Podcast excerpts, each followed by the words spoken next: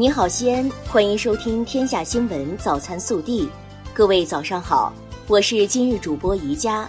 今天是二零二零年二月十四日，星期五。首先来看今日要闻。经中央军委主席习近平批准，军队增派两千六百名医护人员支援武汉抗击新冠肺炎疫情。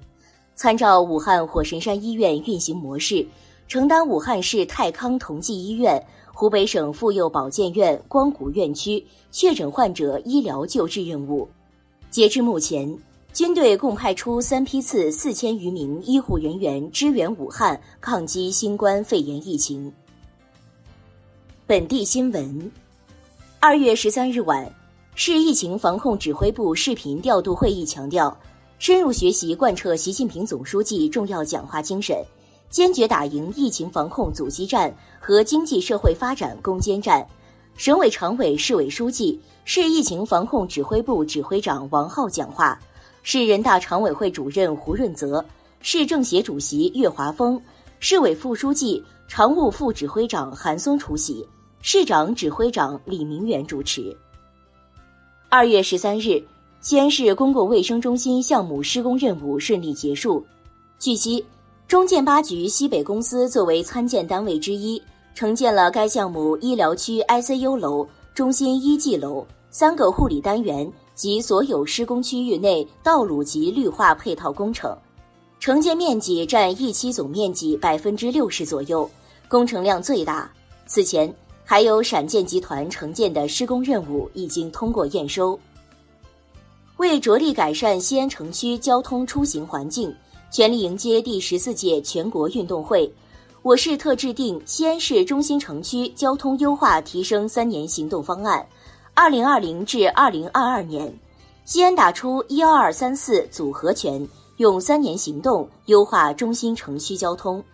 近日，西安市政府印发关于有效应对疫情、促进经济平稳发展若干措施暂行，二十一条措施减成本、扩投资。稳就业、促发展，一系列政策组合拳帮企业轻装上阵。省卫健委组织专家对拟开展新型冠状病毒核酸检测的医疗机构资质进行了评估，现将符合条件的医疗机构名单予以公布。二月十三日，记者从市轨道集团获悉，市轨道集团与施工单位加强联防联控，通过设置集中隔离区。加强返岗在岗人员管理等措施，确保地铁在建项目安全复工。截至目前，西安地铁在建项目恢复施工三十八处。据了解，为了积极配合做好疫情防控工作，减少人员聚集，阻断疫情传播，同时方便部分复工企业职工的通行出行，西安市公交总公司自二月二日起。为有需求的复工企业开通定制公交线路，实行优惠票价两元一票制。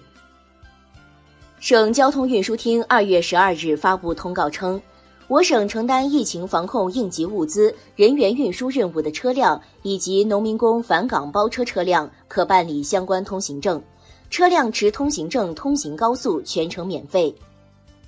二月十三日，记者从西安市发改委获悉。疫情防控期间，我市商品住房价格申报受理实行一网通服务，并鼓励企业开通网上看房、线上售房，完善企业网上售房明码标价、一套一标价格公示制度，帮助房地产开发企业健康发展。近日，西安地铁在各车站、车辆场段及设备办公区域增设了消毒地垫。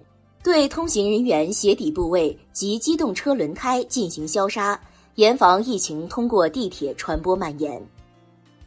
二月十三日，阿里巴巴天天正能量联合西安晚报在内的全国各地媒体共同推出战役英雄榜发布。本报报道并推荐的西安交大一附院九位光头女侠获战役英雄奖。暖新闻。空军军医大学唐都医院传染科护士令海月奔忙在防疫第一线，忙得不可开交。一九九四年出生的他，面带稚气，干起活来却老练利索、井井有条。今年大年初十，原本是他订婚的日子，为了奔赴一线，令海月推迟了订婚，等易散归来，我们就订婚。他动情地说。国内新闻：中央应对新冠肺炎疫情工作领导小组指出，要继续把湖北省，特别是武汉市作为疫情防控的重中之重。武汉市要对四类人员加速分类，集中收治或隔离。孝感、黄冈等地要采取和武汉同等的隔离救治措施。十三日，国务院任免国家工作人员夏宝龙兼任国务院港澳事务办公室主任，免去张晓明的国务院港澳事务办公室主任职务，改任国务院港澳事务办公室分管日常工作的副主任、正部长级。骆惠宁、傅自应兼任国务院港澳事务办公室副主任。中共中央决定，应勇同志任湖北省委委员、常委、书记。蒋超良同志不再担任湖北省委书记、常委、委员职务。据新华社消息，武汉市委主要负责同志调整，王忠林同志任湖北省委委员、常委和武汉市委书记，马国强同志不再担任湖北省委副书记、常委、委员和武汉市委书记职务。自二月四日以来。武汉火神山医院已收治一千名新冠肺炎确诊患者。十三日下午，首批七名治愈患者出院。出院的七名患者，年纪最大的是六十六岁，最小的是三十三岁。昨日，国家卫健委公布全国新型冠状病毒感染疑似或确诊孕产妇产检和住院分娩定点医院名单。二月十三日。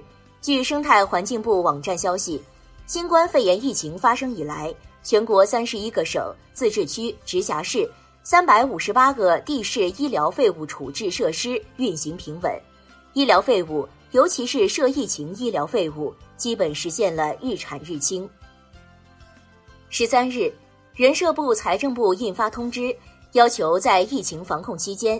向承担新型冠状病毒肺炎疫情防控任务重、风险程度高的医疗卫生机构核增一次性绩效工资总量，不作为绩效工资总量基数。有关单位在内部分配时，要向敢于担当、勇挑重担、加班加点参加疫情防控的一线工作者，特别是做出突出成绩的人员倾斜。一月二十四日至二月十二日。全国共验放防控物资九点五七亿件，价值三十点七亿元。海关总署对全国四十二个直属海关进行全面检查，发现个别地方向海关提出查扣、暂扣合法进口疫情防控物资的要求，有关海关予以坚决抵制。最高检十三日消息，国家开发银行原党委书记、董事长胡怀邦涉嫌受贿一案。由国家监察委员会调查终结，移送检察机关审查起诉。日前，最高人民检察院依法以涉嫌受贿罪对胡怀邦作出逮捕决定，该案正在进一步办理中。记者二月十三日从科技部获悉，钟南山、李兰娟院士团队近日分别从新冠肺炎患者的粪便样本中分离出新型冠状病毒。这一发现证实了排出的粪便中的确存在活病毒，对于准确认识疾病的致病传播机理，帮助全社会有针对性的做好防控，切断疫情传播途径，具有重要意义。据南京市文化和旅游局联合中山陵园管理局、南京旅游集团、南京文投集团向全市旅游景区、博物馆等文旅单位发出倡议。对全国所有医务工作者实行免费参观游览政策，提供系列免费贴心服务。据汉口银行网站消息，二月十二日，网络视频反映红梅里社区有人穿防护服摆拍。经调查核实情况如下：自二月八日起，汉口银行自购非医用防护服供员工下沉社区协助开展疫情防控工作使用。二月十二日，领队组织员工合影。个别员工完成工作交接班后，对使用过的防护服处理极不规范，行为恶劣，造成不良的社会影响。汉口银行表示，向社会各界诚恳道歉，将深刻反思，接受处理。因新冠肺炎导致呼吸衰竭，在鬼门关走了一遭的一岁男童牛牛化名，经武汉儿童医院重症医学科全力救治，保住性命。